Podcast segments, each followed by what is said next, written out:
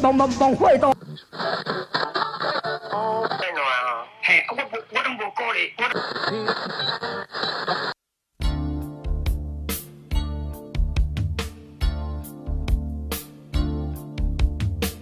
欢迎收听最新广播电台。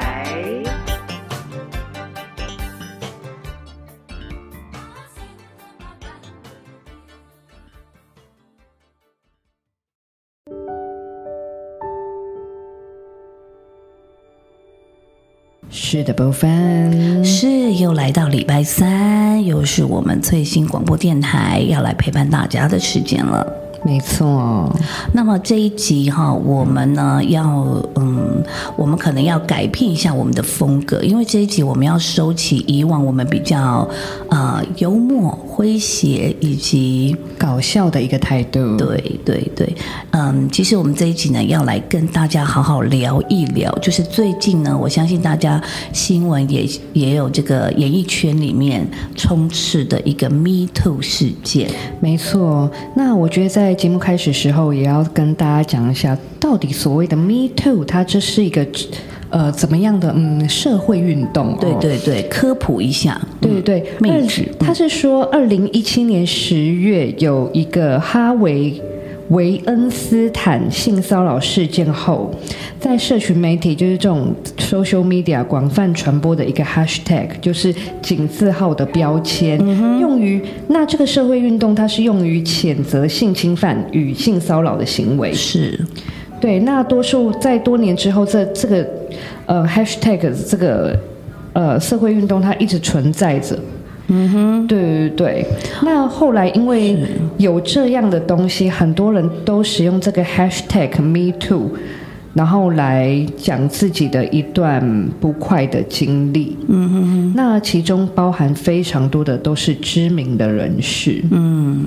就是应该说，我们知道 “me too” 的字面翻译就是“我也是”嘛，对对对所以说呢，等于就是说，嗯，让这一些曾经有同样遭遇的朋友们，他们也可以勇敢的站出来，勇敢的。就是跟大家说，我也曾经有过这样经历，然后让这些受害者们感到并不孤单。没错，好，所以呃，我觉得今天这个这一集呢，其实也算是我们呃。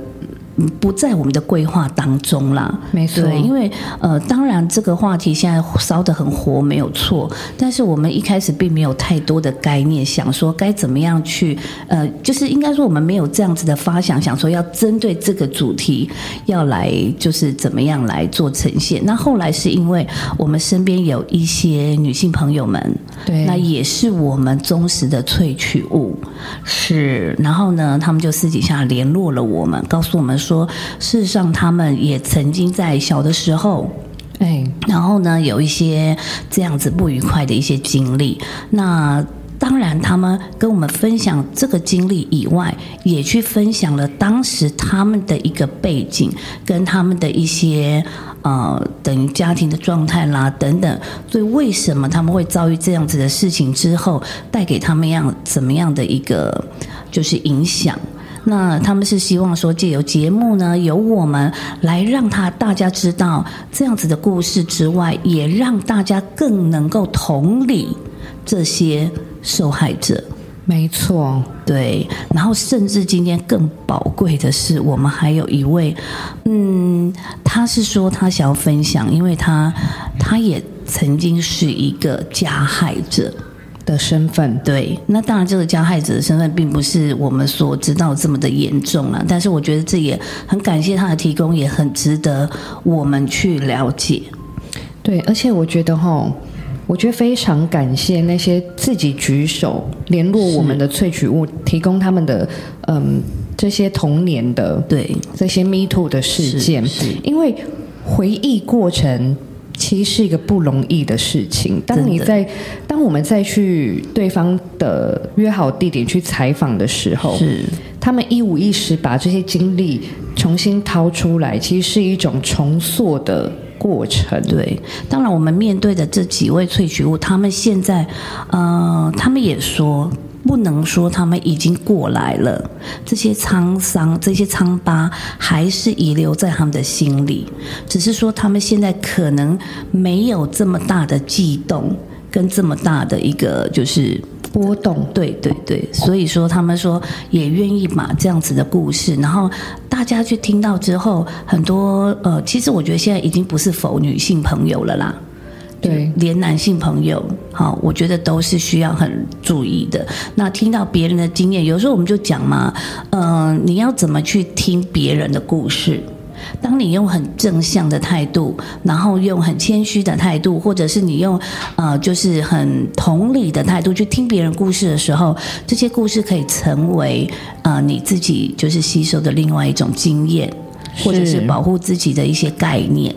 那当然，你说听别人的故事，你用不正确的态度，那就是所谓的八卦了。对啊，你用开玩笑心态去听别人的故事，对，对然后你再用开玩笑的心态去把它再跟别人讲。没错，事实上哈，呃，既然就是勇敢，这些呃萃取物们勇敢的站出来，那我今天也提供我自己本身，其实我自己小时候也有遇过这样子的一个事件。是，对，那我觉得呢，更值得。当然，我们说这些事件的过程啊，这是一个部分之外，我更想要在节目当中让更多人知道，因为呢，其实。很多人，我相信哦，在这一次的 Me Too 事件啊，然后看到新闻也好什么的，就是社群网站里面，你看到底下的留言，不外乎还是有很多人会说：那为什么事隔这么多年，为什么现在才讲？对，那为什么当初遇到事情的时候，你怎么不逃脱？你怎么不喊叫？好对，我觉得当然，大家呃一般不了解人会有这种心态是，当然他也不是因为他不了解嘛，所以他会觉得说，诶，也心疼你。为什么会遭遇这件事情？然后也会觉得说，当时你怎么没有想要逃开？你可以跑啊，你可以大叫，你可以挣脱啊，然后你可以就当时第一时间你可以把它说出来啊。好，那如果说呃这样子的话，其实有的时候这些话语也会被让这些受害者是第二次伤害。因为你不了解他当下的状况。对，所以我今天更想要让很多人知道说，为什么很多人就是这个时候他没有办法在当时他可以马上的反应。第一时间的去对讲出来，，对对对，那我先举个例子哈，讲这些就是部分之外，我觉得我先直接从我自己的故事开始。我当时遇到的时候是在我的国中毕业升高中的那一个暑假，是。那事实上呢，在那一次呢，就是因为我已经呃考上了就是淡江中学的美术班，是，然后那时候呢，上雷诺呢，他的呃算是当时的老板，你们还记得管他去死那一集的胖妹吗？哎，就是那间公司，对，哎，就是那一间公司。那老板其实也很热心了，他听到上联络说，哦，你大女儿现在要上美术班，那是。毕竟是要在画图啦，就美术啦这个部分要精进嘛，对吗？所以那时候他很热心，说他有一个朋友是一位画家，然后他也有在收学生。然后呢，有一次呢，他就带着我们一家人，然后一起去到那个画室的，呃，等于就是要去那里拜师学艺的一个概念。好，那当时去啊，哇，他们家就真的是很艺术的风格，很多画什么。那老师也非常热情，跟非常亲切的侃侃而谈。于是，在那一次的这个聚会当中就，啊确定了啊、每个礼拜几几点，然后要去跟他就是学画画。哎，好的，那接下来的时间我就啊、呃如期就是针对这个事啊，因为也知道地点，我就自己坐公车去到老师那里。那我印象很深刻的是第一天在上课的时候，我们是坐在客厅哦，而且是四下是还蛮多人的，好像他的家人、他的老婆就是在四周围都走来走去，并不是一个很私密的空间。是，然后那时候呢，那老师就对着我说：“他说，嗯，老师在教画的时候哈，是比较这个 open 卖的一个方式。那老师呢，就是会希望能够用很多的肢体跟语言来鼓励你们。所以说呢，老师有时候觉得你画的很好，或者是呢你做的很好的时候，老师给你一些抱抱啦，好，或者是呢去啊、碰碰你的肩膀啦，哦，这些都是老师既有的这些习惯哦，哈，没有别的意思。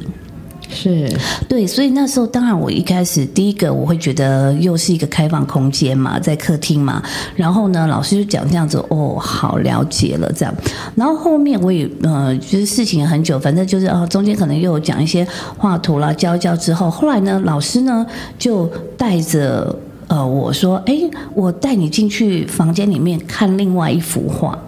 然后就把我带进去房间里面，可是那个房间它并没有关门哦，一样外面就是有人走来走去。然后所以呢，你当下会觉得说，老师虽然带到你到房间看了几幅画，但是他并没有呃关门。然后这个时候呢，老师就说：“啊、你就是问了一些问题，就是我我呃答对了，然后说很棒哎，他就抱抱我。啊，后来呢，他就开始就是说，嗯，对啊，我们的人的身体什么，反正 anyway 我忘记细节。总而言之，他就开始在触碰我的身体。是可是我我必须要说，当时的我真的吓呆了，是，因为第一个我会觉得说，这不就是你家，而且外面有人，你没有走来走去的，对你没有关门，然后你怎么可能会有下一个这个动作？你怎么能够那么大胆？对，然后所以我当时是呆住的，然后接下来他开始上下其手，然后上下其手之后，呃，很变态的是，他一直问我你有没有感觉，嗯，然后我就一直摇头，一直没有感觉，所以我后来就发现说我整个人是僵住的，是所以这个就可以，我能够理解为什么很多很多的受害者，就像很多其他的旁观者或者是这些留言人会说，你为什么当时不会想要逃脱？你为你为什么不想要？你怎么不会想要喊叫？你怎么不会想要推开他？事实上，当时的状态是已经呆住了。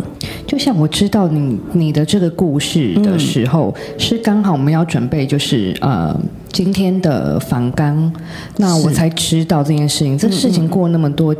多年了，对不对？对那我们有研究指示的一个文章说，为什么当事人不反抗？嗯嗯嗯，以及为什么当事人过了这么久才说？是那研究只是说，其实没有反抗的反应，是受害人当下因为过度的震惊、错愕、害怕等复杂的这些错综复杂的情绪，对造成仿佛瘫痪一般的状态。嗯嗯，你动动弹不得嘛。对，真的是这样子。那研究指示，性侵受害者无论是成人，嗯，或者是孩童，是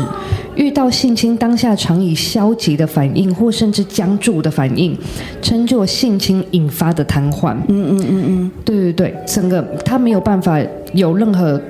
呃下一步的计划去对做做些什么，或是找一个人求救。嗯嗯那被害人通常不会主动揭发，他不会主动说出口。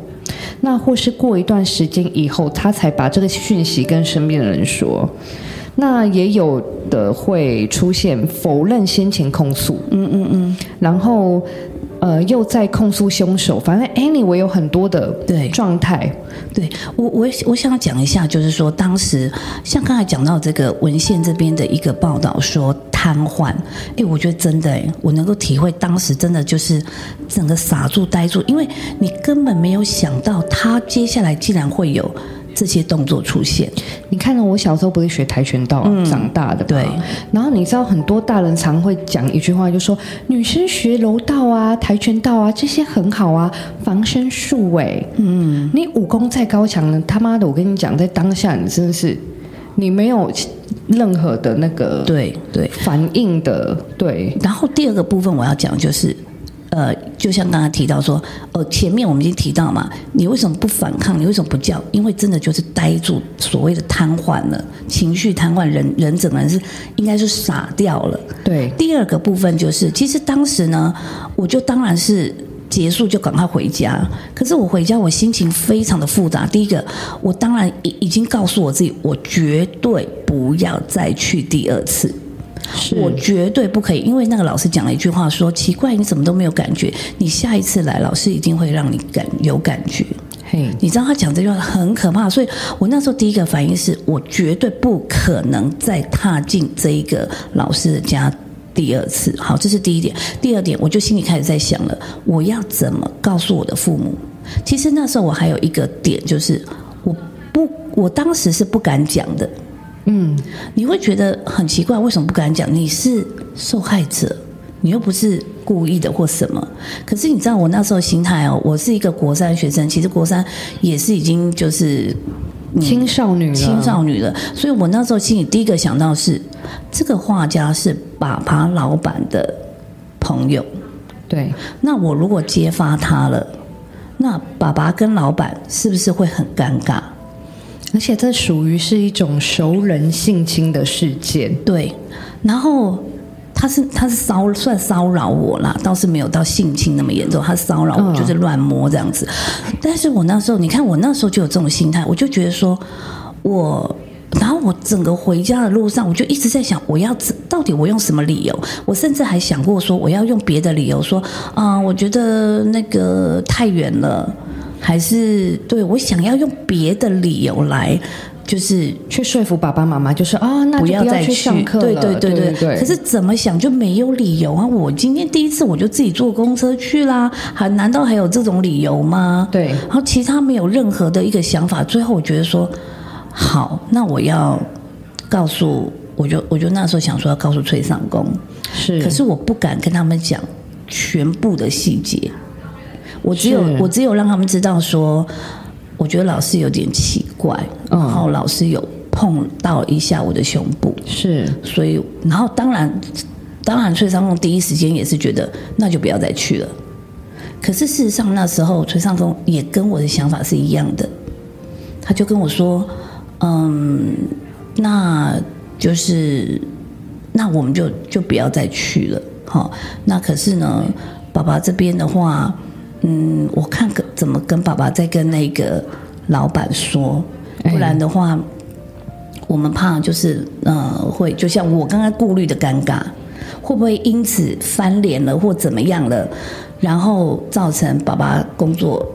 就这样没了。对，饭碗丢了这样对，所以我们就发现说啊，你看我们在这一次看到新闻事件当中，不管是呃黄子佼啦，或是其他，你你发现这些人大部分都是呃比较高阶的身份，对去对于比较底下所谓。下属，对这些人，然后所以说，通常底下这些人，当他被受侵犯的时候，他就是有很多的，就像我刚才讲，我会顾虑到说，我把他揭发了，翻脸了，真的是就是闹翻了，那可能会不会造成爸爸工作丢掉？那或者是这一些受害人，他可能会想说，哎，这些就像嗯，虽然我们不知道。呃，什么黑人啊，这些的事实是不是属实，现在还不确定了哈。但是说，呃，当时的状态，他们的叙述的意思就是说，他们就是意思，因为是老板，对然后等等这些关系，所以造成他们可能怕会丢失工作，怕得罪人，可能会造成他以后的一些呃，就是生涯规发展划发对，展会会有阻碍，所以他们不敢说。是，对，所以其实这些种种都是当时呃受害者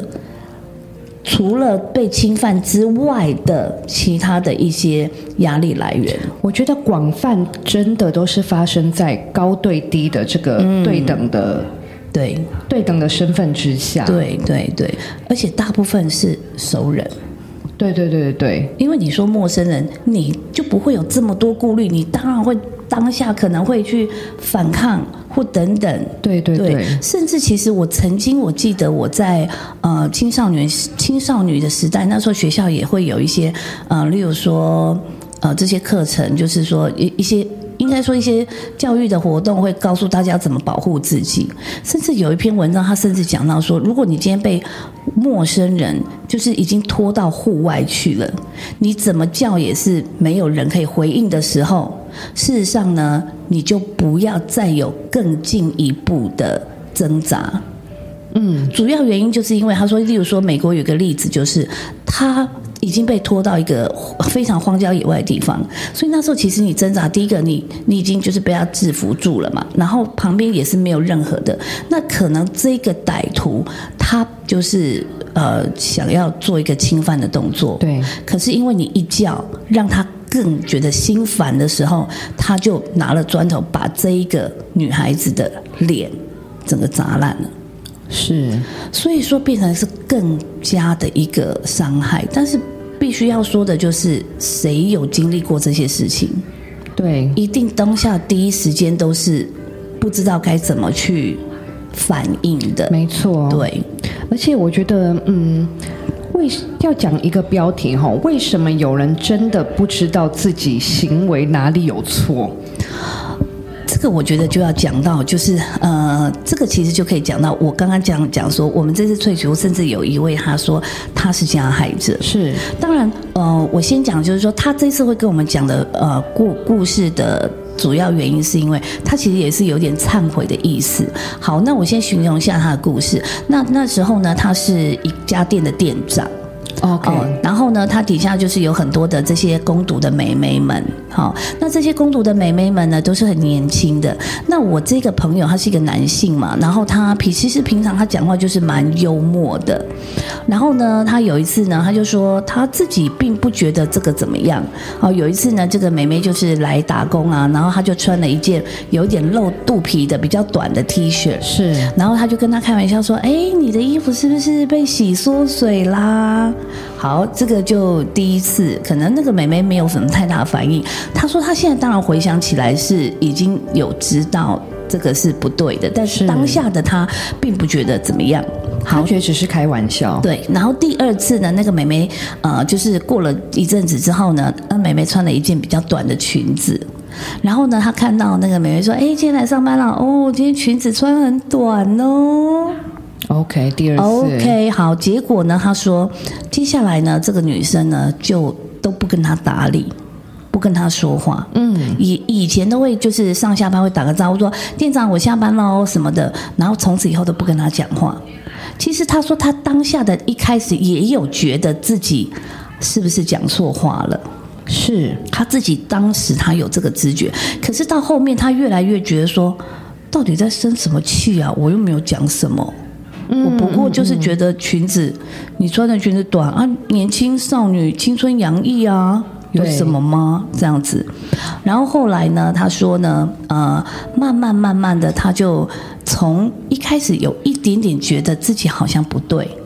到后面其实有一点点恼羞成怒。哦，对，恼羞成怒到的那个程度当然没有很夸张，但是我那个朋友就说，他那时候就后来觉得说，拽什么啊？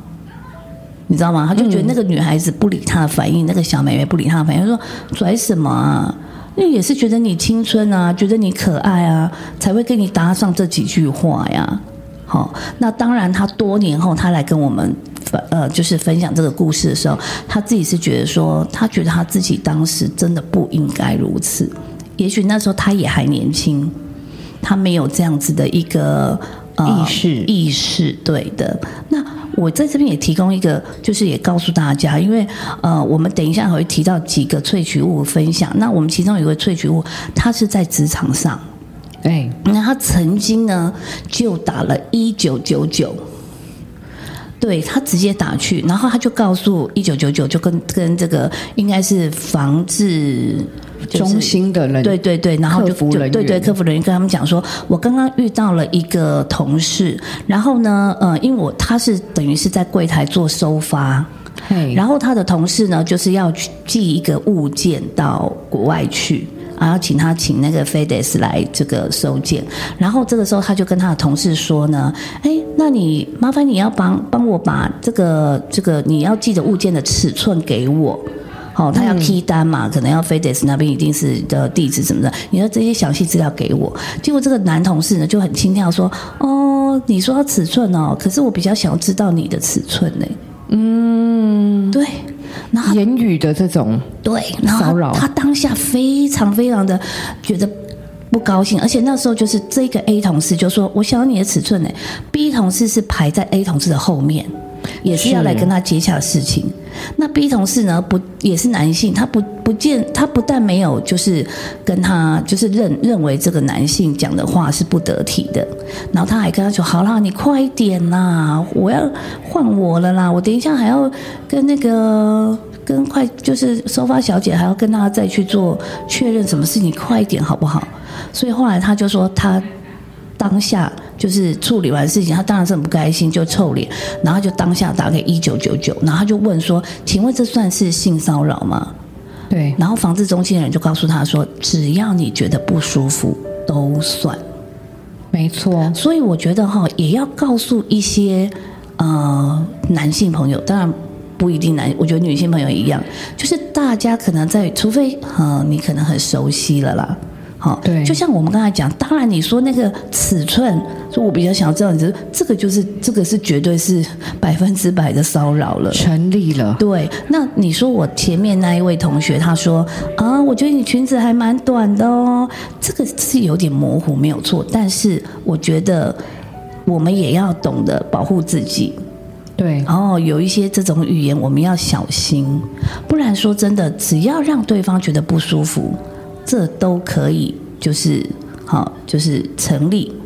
骚扰对这，个而且你的无心插柳，如果当下人家刚好就是有这个录音的契机录进去，你可能觉得没有什么，对但人家就是说者无心，听者有意，然后就可以搞出一个控诉，哎，对呀、对呀、是，所以我觉得哈，我们要除了呃今天的节目，除了要让大家知道说如何保护自己之外，那我们也知道更知道怎么样去同理好，然后呢更能够知道要怎么样去拿捏那个界限。对。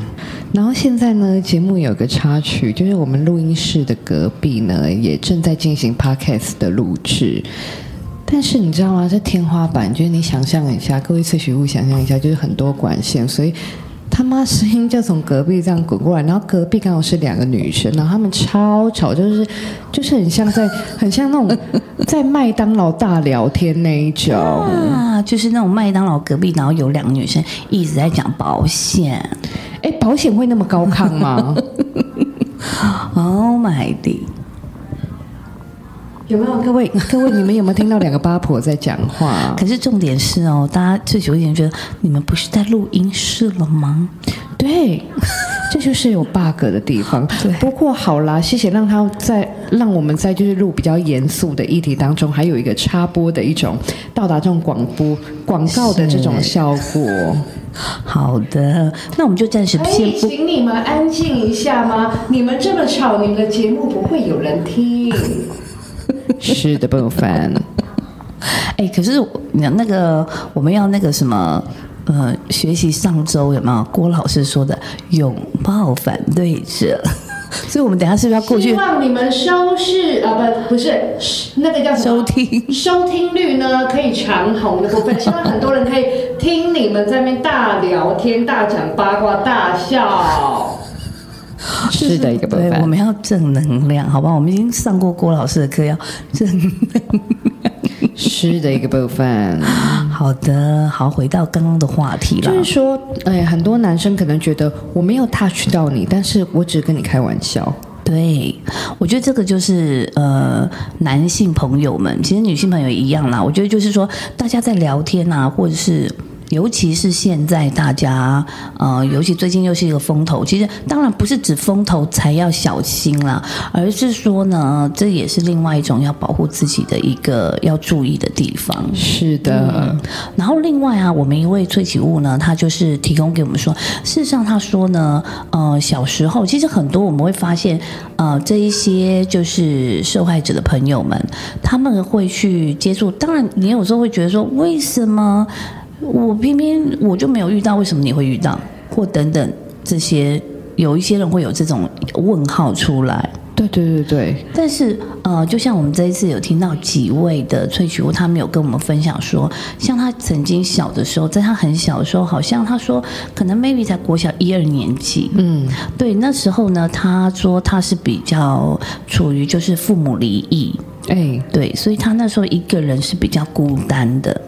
然后又加上说，他们家呢，呃，比较像是重男轻女，OK，所以说，常常有时候弟弟讲什么，哦、就是都可以得到回应啦，都可以得到这个正向的称赞啦。好、那他的部分呢？他说他从小就是一个比较敢表达自己意见的一个孩子。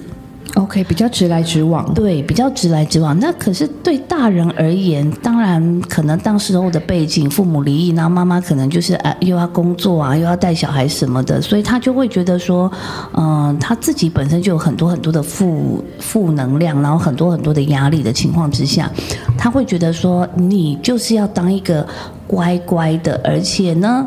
就是逆来顺受的孩子。你不应该就是有那么多意见，跟反驳，对，所以他从小就是灌输他说：“你不要当一个让人家觉得麻烦的人，你应该要顺从所有人。就是要无无条件的 say yes，无条件的服从。”对，所以导致后来他变成了压抑了他原本就是呃想什么说什么的一些，就是直接愿意表达自己的这些呃性格。对性格，所以呢，接连的他就遇到，曾经他说有一次比较小一二年级的时候，他就去他们家附近的就是庙宇那边去玩。好，对。然后他也就是都是一个人，然后有一次呢，他就说庙里面一个阿伯就是要请他吃糖果，嗯，然后就说哇，你今天穿的衣服好好看哦，就把他抱起来。是。抱起来之后，他说那个阿贝的手是一直隔着，是是没有伸进去，他是隔着内裤一直摸他的就是私密处。OK，那当时的他，他说他现在回想起来，当时的他他不懂这是什么意思，是对他可能对于呃身体的这个自主权跟保护这个概念也都还是薄弱的。是，对，那我当然我相信现在的学校有很多的教育就会告诉大家说，甚至像幼稚园的小朋友啊，哦，老师啦也会告诉他说，有一些地方是不可以被摸的。对哦，可能就会告诉他哪里啦，什么地方啦，哈，胸部啦，还是哪边啦，就是会告诉，就是小孩子有一个这样子的概念。是对，其实我们会发现呢、很多时候的一些侵犯，没错，我们发现，据统计来讲，很多都是发生在未成年的阶段。因为那时候的资讯量跟所谓的认识还不够。对，就是似懂非懂。对那所以如果说有一些长辈啦，他们就是啊用糖果啦，或者是怎么样的方式啦，好去去做诱导啊。对对，可能就会就会造成这样子的一个事件。然后这一位醉酒说，后来呢，他甚至呢，这个小时候这一次，当然他自己也是意识到是不舒服的。那他后来就是，我就问他说：“那你有第二次再去庙里再去玩？”他说他的印象当中，后来他就比较不跑去那边玩了。是，可是他还没有到达，就是说，哇，我怎么会遇到这种事？还没有，那时候似懂非懂。然后一直到后来比较大的时候，他说那时候他的表哥，嗯，对他的表哥，因为就是这一群就是孩子们在一起，那总是他常常会就是这一群就是表表弟表姐表哥这一些孩子们，总是常常会听到他被他的妈妈就是念。嗯，就念说，就像刚刚讲的，你要当一个顺从的孩子，你要当一个惹人喜欢的孩子。好，所以呢，他就常常处于这种好像是比较弱势的状态。然后呢，表哥好像就是等于是说，呃，借由这样子的，好来去做一个加害，就说，哎，你要听话啊，对不对？而且呢，哥哥这样子也是爱你的表现呐、是好，所以他哥哥可能就对他上下其手。那时候他甚至会觉得他也很模糊了。可是那时候其实他说他已经比较大了，对，大概约莫是三到六年级之间的年纪哦。对。可是他就觉得说他好像反抗，又会被妈妈冠上一个是一个你这样子会很讨人厌对你这样会不受欢迎。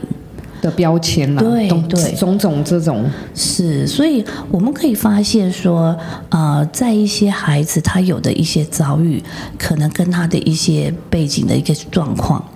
都是有相关性的。是，对，所以我觉得现在其实慢慢慢慢啊，哈，就是要去加强，尤其是如果家里有小朋友的家长，你可以去做一些模拟的情境。嗯，哦，就是说，诶，出去外面，如果说有一个人，不管是叔叔还是阿姨，他如果是先碰碰你的肩膀，然后再往前面这边摸的时候，你要怎么做？是，因为就像我们刚才讲的，很多人在第一时间他根本没有任何经验，也不知道该怎么反应。没错，所以呢，我们就可以告诉他们说，这个时候你要赶快退后，赶快去找人多的地方，或等等之类的。是就像我记得小时候，我就会跟那个我的孩子讲说，如果你在大卖场或哪里你走失了，你一定要定点站在那里，爸爸妈妈一定会回来找你。对，就会告诉他说：“你不要再乱跑了，你不要慌张的乱跑，因为你你乱跑，爸爸妈妈也在找，那我们就可能会一直错过。就是呃，我们提前的一些沟通跟学习，让他们在万一有遇到事情的当下，他们是有措施的。对他们有一个心理准备，曾经哦，爸爸妈妈跟我讲过，遇到什么事我该怎么做。没错，对，所以呢，就可以发现说，有一些呃受害者，他可能之前他的一些遭遇，或者是他从小原生家庭给予他的一些好、这些观念跟资讯，然后让他在当时遇到这个状态的时候，他会他没有做出直接的反应，对，甚至呢，这一位萃取物告诉我说，这个表哥这件事情，他第一次讲出来，就是告诉我们，是他没有从来都没有告诉过任何家里任何一个人或身边的朋友。这个资讯，他只有跟我们说。对对，所以因为他说有太多的，就像刚才讲的，就像刚才我自己本身遇到的事情，我会觉得今天揭发了、翻脸了，爸爸会不会没工作？对，而且这个这个状况是在那种亲戚之间，为什么？因为嗯。表哥也好，这种比较三等亲的这种，你你当然你不会天天遇到他们，但是也一定会有碰面的时候，婚丧喜庆。对对对，没错。所以呢，这些嗯，真的是听了我们当下是真的也是觉得蛮痛心的啦。对那就像说，还好这位萃取物他现在呃，虽然说他嗯。就像他说的，可能内心还是会有这些疮疤。对，我们不能说他已经过来了，但是他对于这个过程，他现在比较知道当时是怎么一回事了。慢慢的解剖自己。对对，然后也谢谢他的勇气，提供给我们，就是他不曾说过的是讯息跟故事。是，而且我发现啊，真的很多时候哈、嗯，一些重男轻女的家庭就会造成这一些扭曲的状态。对，对，接下来我要讲另外一则，就是另外一位萃取物呢，他私底下提供给我们的。他说他们也是，他从小就是他跟哥哥两个人，就是两兄妹。但是呢，他也是一样，哥哥也是蛮优秀的啦，品学兼优，各方面的表现很好。那所以呢，不免的有的时候就是会被亲戚比较啦，或者是说呢，的确父母亲也是有点重男轻女，所以会觉得什么都是哥哥好。对，然后呢，从小也是不吝啬的在两兄妹面前，很长的去就是称赞哥哥，然后可能就会觉得妹妹做的不够好等等。那自然而然，这你看哦，这两兄妹从小他在这样子的环境当中，所以哥哥自然而然有一种莫名的优越感。就觉得我我 everything 都是比妹妹还要更高人一等。那已经，你看你身边的家长都是这么一直肯定这件事，所以你自然也会认为妹妹就是弱，嗯，妹妹就是矮我一截。对，所以他说呢，这一位萃取物说，他从小他哥哥很爱欺负他，是，反举说可能呃抢玩具啊，或者是甚至他会故意就说妈妈，你看妹妹就要弄我，那妈妈就会说好啦，你就给哥哥啦，嗯，之类的，反正妈妈 O always 就是对他来讲是不公平的。是，对，甚至后来他说有一次是最大最大的创伤，这个创伤我听了也是非常觉得啊，就是很心痛。他说当时的状态是什么呢？就是一家四口在客厅，是，四个人都在客厅，然后这个时候哥哥呢，各位注意了哦，这时候他们两个人，他们两个好像那时候说是差两三岁而已嘛，就是没有差很多岁。然后他说当时的他们都已经二十几岁了，是，并不是小孩子。是，对，然后那时候他说正在客厅，两兄妹又是一如往常的一些蒜米蒜蒜皮鸡毛小事就就起了口角。是那起了口角之后呢，总是就是为什么怎么样呢？就是有这种争执起来。然后后来呢，哥哥就在那边就是竟然呢就把妹妹压在沙发上，也就是妹妹被扑倒在躺在沙发上，哥哥是叠在上面的，压在他身上的。然后那时候哥哥说：“怎么会？我最爱你了。”哥哥就一直亲妹妹的脸。然后上下其手这样子，，而且手就是摸了胸部跟下面，就是私密处这样上下一直摸。重点来了哦，爸爸妈妈在客厅就在眼前看到这一切，完全不发一语。妈妈还在笑，天哪！妈妈还觉得说：“哎呦，你们不要再玩了啦！哎呦，你看看，哎呦，真是的，这样子。然后当时呃，我们这位萃取物它其实是很很愤怒的，对他其实有拿剪刀起来，对他甚至那时候他说他愤怒的程度是，我现在如果即刻把哥哥给杀了，我去坐牢都没关系。对他当时的愤怒，因为我觉得这个愤怒也分成几几个层面。第一个是你完全不尊重我就算了，你完全不把我当做是一个，我必须要讲，好像不没有把我当做是一个人。没错，然后甚至呢，我最亲近可能是我后盾的父母，也都坐视不管。对，所以他当时真的失心疯，只是说他还好，他拿的是一个呃，就是你前面是圆圆的那种安全剪刀，对，所以他有刺哥哥，可是哥哥稍微有受伤，可是没有就是破及到生命危险。是对，所以当时的一个状况给他非常非常大的阴影。我其实觉得总归起来，Me Too 事件让我觉得最难受的是亲人之间的这一种，不管是妈妈的坐视不管，不管是亲戚三等亲的这种对侵害或是骚扰，是是，就像有一部片，大家也可以去搜集一下。我记得是非常非常久远以前的片，叫做《将军的女儿》。这部片就在叙述说呢，将军就是女儿，这个女儿也是从军的，也是一位女军官。可是那个这个女儿就是后来在军中被几个就是同袍的男性就是轮奸。嗯，可是这件事情她当然是非常崩溃了。然后被她爸爸知道之后，她爸爸并没有去就是替女儿主持公道，而是可能种种原因，譬如说可能。呃，加害他的这些同袍，可能有上级的什么样的一个关系，我忘记了。总而言之，这个父亲是把这件事情给隐蔽起来的。是然后后来这个将军的女儿就非常非常的就是在内心里非常愤怒，后来就变成发展成他另外一个就是另外一个人格。嗯，对，就是这也就可以看出他的内心的一个创伤，因为你你想想看，你在外面受到一个这么大的一个状态之下，你最亲的人是把他包庇下来的，对对对，对，希望当做没事发生，对，当做没事发生。所以其实我觉得啦，呃，应该是我听到这些故事的时候，我我就觉得说，呃，当然我这些事情你说要避免是很难，但是我觉得真的，我后来也是告诉这位萃取，我说，呃，因为他现在也结婚了。对那我说你曾经有跟你的先生提过这件事吗？他说他有跟他的先生提过，他的先生也说，不管你今天做什么事，我一定非常非常的支持你。哦，讲到这个跟先生谈论这件事情啊，我们刚刚前面有有有在提到说，为什么你不当下说的这个问题？对。你知道，其实身边爱我们的人很多，那为什么不当下说？有一个原因哦，嗯嗯，我怕我最亲爱的，比如说男朋友，是，比如说我的爸爸，嗯。嗯，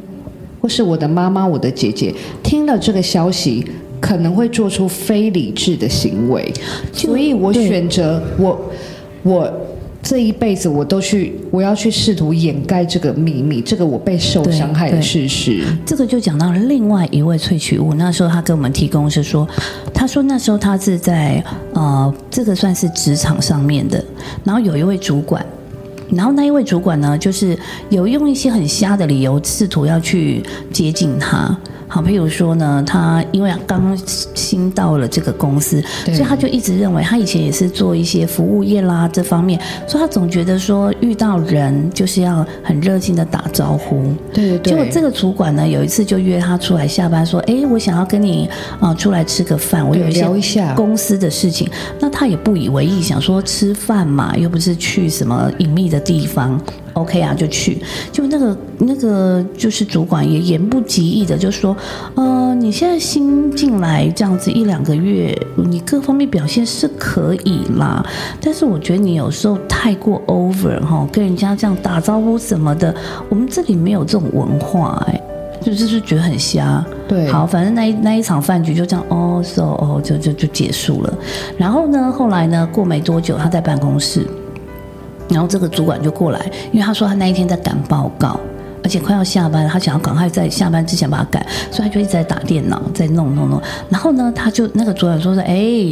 你呀、都驼背了，这个坐要坐挺啊。”然后呢，他也也不，他说：“哦，没有啦，我太专注要做这个报告，所以他说对对对，然后就摸摸了他的背，说来要挺直，好，摸摸拍拍背挺直。”当然，有的时候我们也说不用，就是太过大惊小怪对，然后他也就当下也就是没什么，可是后来下一个动作他就真的很不舒服了。因为他就说，哎，这个主管说，我告诉你，我有在练气功，气功我们哈，就是你看我们驼背，我们气就不顺，我们挺直之后，你知道那个气是要从这个时候，他手就指到我胸部女生的胸部中间。，对中间，这个这个应该有什么穴道是不是？哎，我哎，我我管他什么穴道，我觉得你这样太 over 了吧？对对对，他就点了一下从这里。那当然，他当下是傻住，因为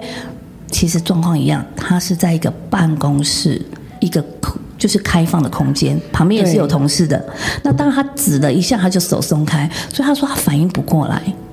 可是这个就讲到说，她那时候她回去不敢跟她的男朋友讲这件事，因为她怕她的男朋友会做出非理智行为。我讲我讲呃直白一点好了，好，那我今天把我的这个被欺负故事跟我男朋友讲，然后我男朋友他可能可能拿着什么水果刀啊，或是或是什么榔头，就直接去找这个人了。对，或者是他可能就去呃砸玻璃或什么的，所以这也是一个当事人选择不跟最亲密的人说的其中一个原因。没错，没错，他害怕说，呃，会伤，反而反而伤害到，就是他告诉的那个亲人。对，那我们像刚刚听到故事是，对当时这个萃取物她有男朋友，然后她在职场遇到这件事情，她没有选择跟男朋友说对。那我们如果换另外一个，因为我们刚刚都有聊到说性侵的对象是近亲，，对，或者是三等亲，是那如果遇到近亲跟三等亲的状况，那更不能说啊。对，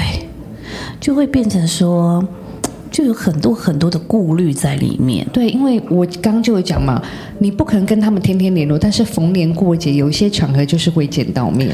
那你有没有想过一个情境，甚至会不会有一些这种近亲的？好，我们有看到一些报道啦，或文献会发现，像有一些不外乎就是什么叔叔啦，好，或者是阿北啦、舅舅啦，对这一些的关系。然后呢，甚至他可能会就是。呃，我们曾经看过一个新闻报道，就是说这个舅舅呢，就告诉他的子女说，没有关系，如果你真的觉得不舒服，你就讲出来，就顶多舅舅被去关而已。然后你可能就是要被警察一直询问同样的事情，你你觉得这可不可恶？他用这种方式来跟这个女孩讲说，你可以，你如果无所谓啊，我就去关一关而已。但是你会被一直被征询，然后你就要一直重复去回忆那个过程哦。对呀、啊，他舅舅其实没有别的意思，舅舅是爱你的，然后或者就是我讲现在人现在人比较贱一点的行为啦，嗯，就是手机大家都有嘛，录个影拍拍照，嗯哼，OK 啊，你要 OK 啊，那我我就把这我就把我手机里面那个公开啊，对。当然，就是说，呃，听到以上的故事啊，也不是要让大家就是说，哎呦，我以后遇到舅舅跟叔叔阿伯这种人，我就要保持距离。对，或是你去参加就是亲戚聚会的时候带那个地狱辣椒水，不是这个意思。对对对，但是你要有一点点的这个敏感度，就是有时候你会觉得有一些人，或者是不一定是自己的亲人，也许是什么爸爸的朋友啦，或者是这一些长辈们，他们讲话语出这种轻佻，你就要有。有这个意识。举一个例子，当然这个我觉得已经不用敏感度了，因为这个主管太夸张了。我们另外一位萃取物呢，他提供给我们的就是说，他曾经在办公室那时候呢，呃，你们就知道有一些比较大一点的公司 OL，然后比较。资深的主管，他们会有他们自己独立的办公间，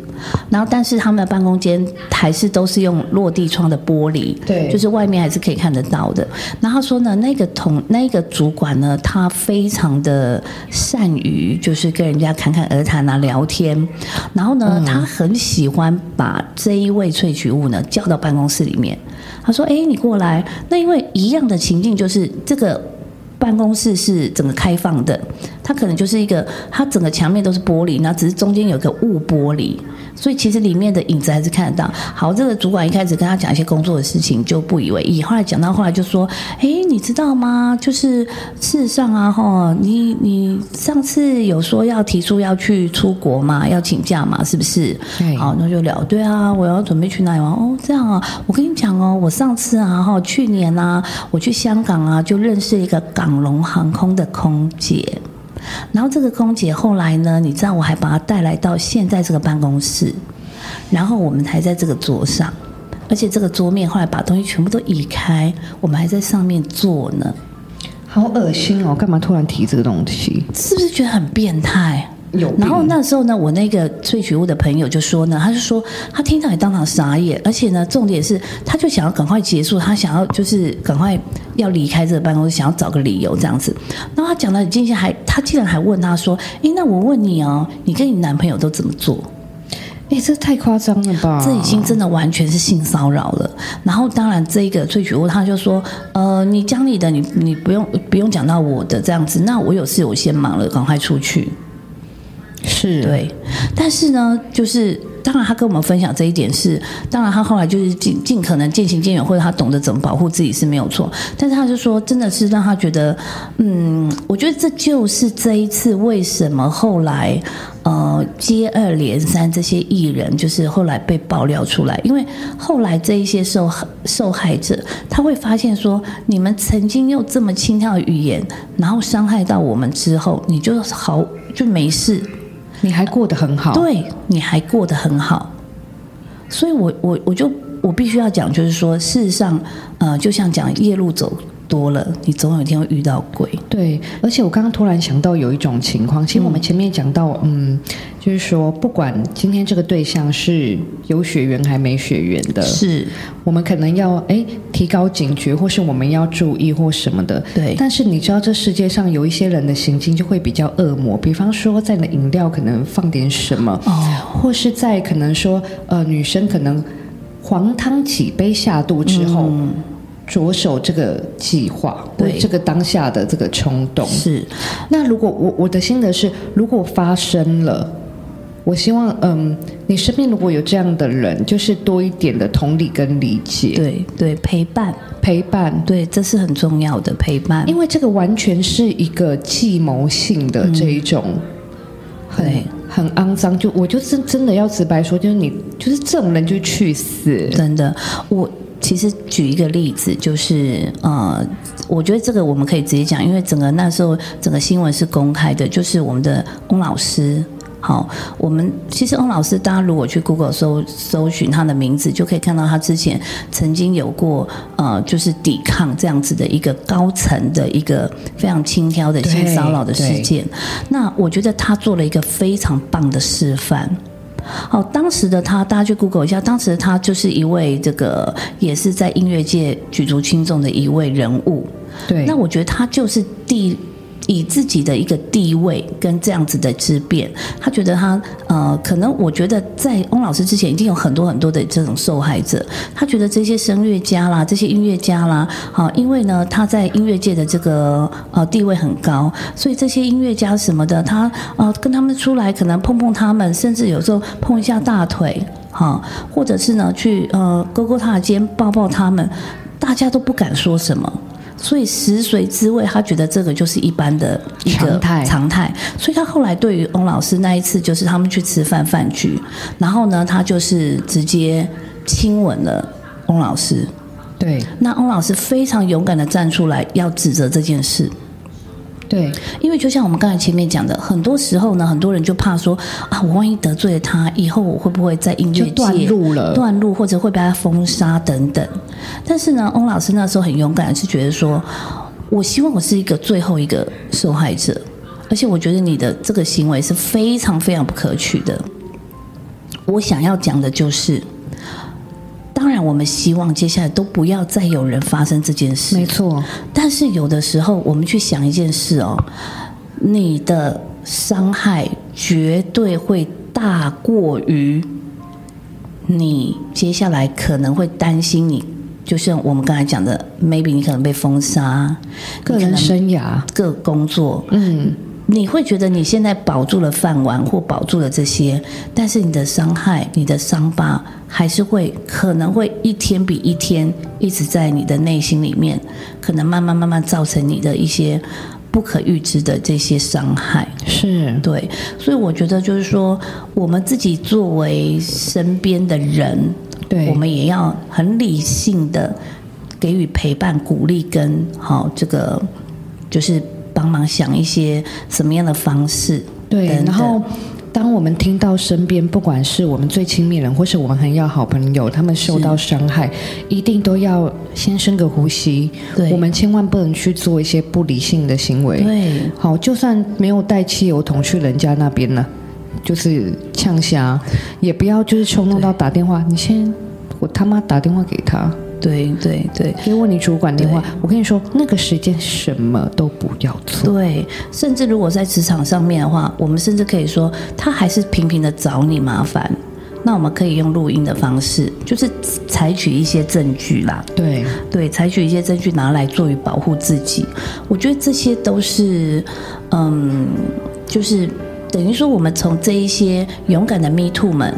的故事，我们去堆叠成，我们会知道说，嗯。我们如果有一天我们身边可能有人发生什么事的时候，我们可以怎么样给予最直接的关怀跟协助？对那如果真的有一天我们遇到了这个情境，我们也知道怎么样就是能够全身而退。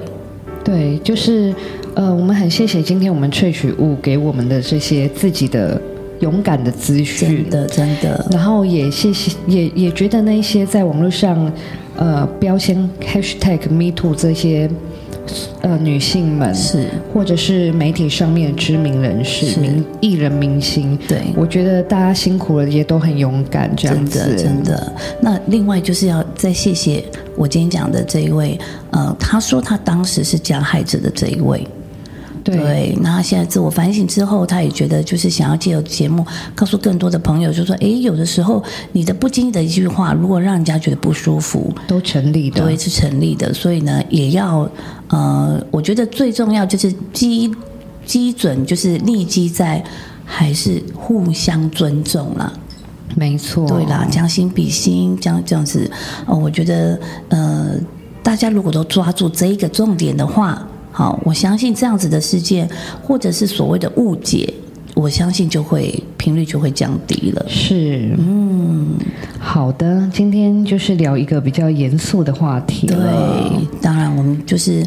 呃，最新广播电台除了我们一开始说要欢笑跟讲干话，我们也是很希望能够把各个层面不一样的讯息啦。对我们今天也是有这样子的一个呃，就是一个萃，就是我们的广播电台关系，然后有这样子的一个萃取，我愿意勇敢站出来，我们也觉得真的非常非常的感动。好，对。对，那其实今天呢，节目到尾声，我就觉得要来点轻松的，还因为刚刚在录音之前呢，定了这个四人座的这个顶王啊。我们是直接把这个管他去死，已经变成我们的中心思想了。我看着，所以意思是说，呃，一切的奋斗与努力啊，那个放完假再说。哎呀，是啦，偶尔啦哈，这个。我们就是要顶着大热天来个这个啊麻辣锅，这个叫排毒。什么吃大餐，什么爽了没？排毒，好不好？对对，就是又发发汗，是吧？啊，哎，对，中医的理论，我们上礼拜郭老师给我们的排汗、对对排尿跟这个哈拉屎排泄，这三个都是非常重要的。而且我觉得这个在麻辣锅上面也有很大帮助。对，它也可以帮忙拉屎的。而且你等下如果想要退火的话，它它那个里面那个冰淇淋叫什么来着？就是还还是 Hagendas 吗？还是我跟你讲，我这次会约大家吃鼎王，就是因为我自个儿没吃过，我我我也没办法一个人去吃，这他妈怎么吃啊？这是是这种东西一定要这个一伙人啊对一块儿才会有这个气氛，而且才可以吃多样，是吧？所以等一下我们就要管他去死的一个部分。是的，当然我们也要这个回馈我们的萃取物的朋友们，我们一定会把等一下吃的这个状态啊，会来做一个记录的一个部，分分。享在我们的粉砖。是的，那我们接下来呢，老样子，咱们每个每每周三就是相见的日子了。没错，老样老样，对，接下来我们也会准备各式各样、各种角度不同的主题，有知性的，知识性的，然后知识性，然后也有欢笑的，当然不能少于这个干屌了。哎呀，这是一定要的。我觉得我们要呃有的有，我们觉得我觉得就是太少那个骂人的部分在里面。哎呦。所以其实哈，哎，也鼓励大家，如果各位萃取物，你有什么样子的一个故事，你很想要，就是你觉得，嗯，这个故事其实你很想让很多人知道，可是呢，你又不知道怎么表达，或者是你也碍于呃自己不方便自己说出来，透露对，你可以来找我们翠星广播电台，我们可以帮大家发声。原则上啊，不管你在 IG 还是在那个脸书什么的，那是要私讯，